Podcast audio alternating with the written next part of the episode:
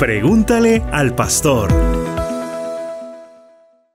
Queridos amigos, saludos y muchas gracias por estar nuevamente aquí en su programa Pregúntale al pastor.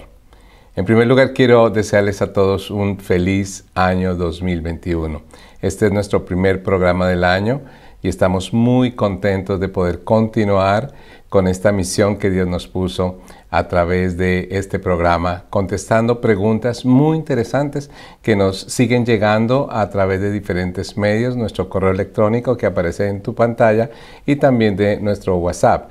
Es eh, para nosotros una gran bendición ver el interés que cada uno de ustedes tiene por diferentes temas que aparecen en la palabra o sencillamente que son temas en los cuales hay alguna inquietud y podemos resolverlos a través de la palabra de Dios. En esta noche eh, tenemos una pregunta muy linda que nos llegó de parte de uno de nuestros oyentes que me pregunta así, Pastor, ¿podría usted explicarme qué significa la acepción de personas? Y es una pregunta muy interesante y en primer lugar yo quisiera pasar a definir qué es lo que significa la palabra acepción. La acepción es el acto de preferir a una o más personas en comparación de otras o en detrimento de otras personas. La raíz griega de este término tiene como base la palabra rostro y recibir, con un sentido literal diciendo que tú recibes a la persona por lo que aparenta o con parcialidad. Entonces podemos entender que la acepción de personas tiene que ver con la preferencia de alguien por su apariencia o por lo que muestra por fuera. Por ejemplo, su belleza, el lujo que trae, su imagen o la labor que desarrolla. Es muy común para todos nosotros los seres humanos hacer acepción de personas por lo que vemos. Vemos una persona que tiene un aspecto físico hermoso y nos llama más la atención que otra persona que no lo tiene tan hermoso. Vemos nosotros a una persona que viene de un lugar importante, ocupa un cargo importante en algún gobierno, en alguna organización, y nos llama más la atención que otra persona que no lo tiene. Es algo muy normal y algo muy natural en el ser humano. La acepción de personas es una actitud que genera muchísimo dolor y tristeza en aquellos que son víctimas de ella. Entonces podemos entender que muchas personas eh, al recibir o al ser tratadas de esta manera empiezan a tener ciertos comportamientos y tienen muchísimas consecuencias psicológicas tales como la baja autoestima, son agresivas, sufren de depresión y se sienten rechazadas en todas partes. También puede producir sentimientos de inseguridad, eh, de inseguridad emocional y aumenta la sensibilidad a rechazos posteriores. Vemos personas que han sido rechazadas o han sido tratadas de esta manera y luego les es muy difícil acercarse a otros y dar la confianza y sienten que van a ser rechazadas nuevamente. Así que la acepción de personas es una situación bastante compleja, bastante intensa y me gustaría que analizáramos qué dice la Biblia acerca de la acepción de personas. En primer lugar, nos dice el libro de Deuteronomio 10, 17, que Dios no es un Dios que hace acepción. Dice así, porque el Señor vuestro Dios es Dios de dioses y Señor de señores, Dios grande, poderoso y temible, que no hace acepción de personas ni toma soborno.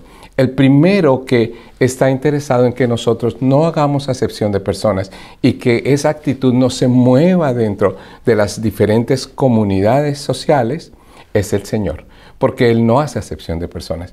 Él es uno que ha estado interesado en que todo hombre, no importa su condición, no importa la raza, no importa su tamaño, no importa su posición, no importa ninguna de sus preferencias, sea aceptado por Él y ha sido aceptado por Él a través de nuestro Señor Jesucristo.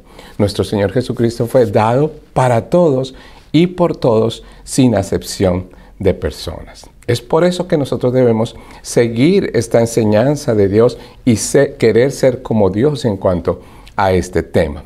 Ahora, ¿Qué pasa cuando ya una persona está en Cristo? Cuando nosotros estamos ya en Cristo, ¿cómo debemos de ver las cosas? Gálatas capítulo 3, del verso 25 en adelante, nos habla de algo muy interesante. Dice, pero venida la fe, ya no estamos bajo la dirección de la ley.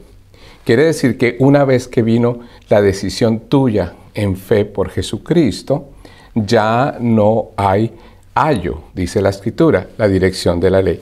Pues todos sois hijos de Dios por la fe en Cristo Jesús.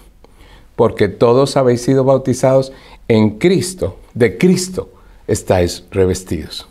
Y mira lo que dice allí en el verso 28 que es muy interesante. Ya no hay judío, ni hay griego, no hay esclavo, ni libre, no hay varón ni mujer, porque todos vosotros sois uno en Cristo Jesús. Es muy interesante este pasaje porque nos está hablando de que a los ojos del Señor, porque aquí podría haber muchísimos malos entendidos con respecto a este tema, y específicamente donde dice que ya no hay varón ni mujer. Muchos están tomando esta pequeña frase fuera de contexto para decir que entonces todos somos iguales eh, y especialmente aquellos que promueven la ideología de géneros. Entonces, quiere decir que nosotros debemos tomar este pasaje en contexto y entender que no está hablando de que Dios está haciendo, eh, apartando o quitando lo que Él ya diseñó como hombre y mujer, sino que está diciendo que en la fe, a los ojos de Dios, a través de Jesucristo, nos ve a todos iguales. Entonces es muy interesante que ya estando en el Señor y caminando en la fe, nosotros no estamos llamados a hacer acepción de personas. La fe debe ser sin acepción de personas y Santiago 2.1 nos confirma del versículo 1 en adelante donde dice, hermanos míos, que vuestra fe en nuestro glorioso Señor Jesucristo sea sin acepción de personas. Porque si entra a vuestra congregación un hombre con anillo de oro y copa espléndida, y también entra un pobre con vestido andrajoso, y miráis con agrado al que tiene la ropa espléndida, y le dice, siéntate aquí, ven aquí a un buen lugar, y al pobre le dices, échate tu galla para un ladito, no hacéis acepción de personas, no hacéis distinción entre vosotros mismos, y vienen a ser jueces con malos pensamientos. Es muy clara la escritura que nos habla a nosotros, los hijos de Dios, los que hemos caminado por fe y los que estamos revestidos de Cristo, como dice Gálatas, que no hagamos acepción de personas. Dios nos ve a todos a través de Cristo en la fe de la misma manera. Así que, amado, este es un consejo muy importante que tanto como en la congregación, en la casa, en la comunidad, no seamos victimarios no seamos aquellos que toman esta actitud para hacer sentir menos a otros, para despreciar a otros, porque este desprecio, esta acepción genera muchos dolores, genera muchas tristezas, genera muchas personas en depresión por el hecho nomás de mirar la parte exterior. ¿Qué nos dice la escritura? Que Dios no mira lo de afuera, pero Dios mira el corazón. ¿Cuántas sorpresas nos hemos llevado en la vida al tratar a una persona? Tal vez esa persona era alguien muy sencillo, vestido muy sencillamente, y nosotros lo menospreciamos por su apariencia. Pero cuando conocimos su corazón, nos dimos cuenta que era una persona que su apariencia no tenía nada que ver con lo que él es. Así que muchas veces el hombre se deja guiar por los ojos, por lo que ve, por las apariencias, y no se detiene un momento a estudiar el corazón. Yo recuerdo hace unos días un pastor me contaba que una vez fue a recoger a otros pastores y a le dijeron, mira, tú lleva a este pastor, llévalo al hotel.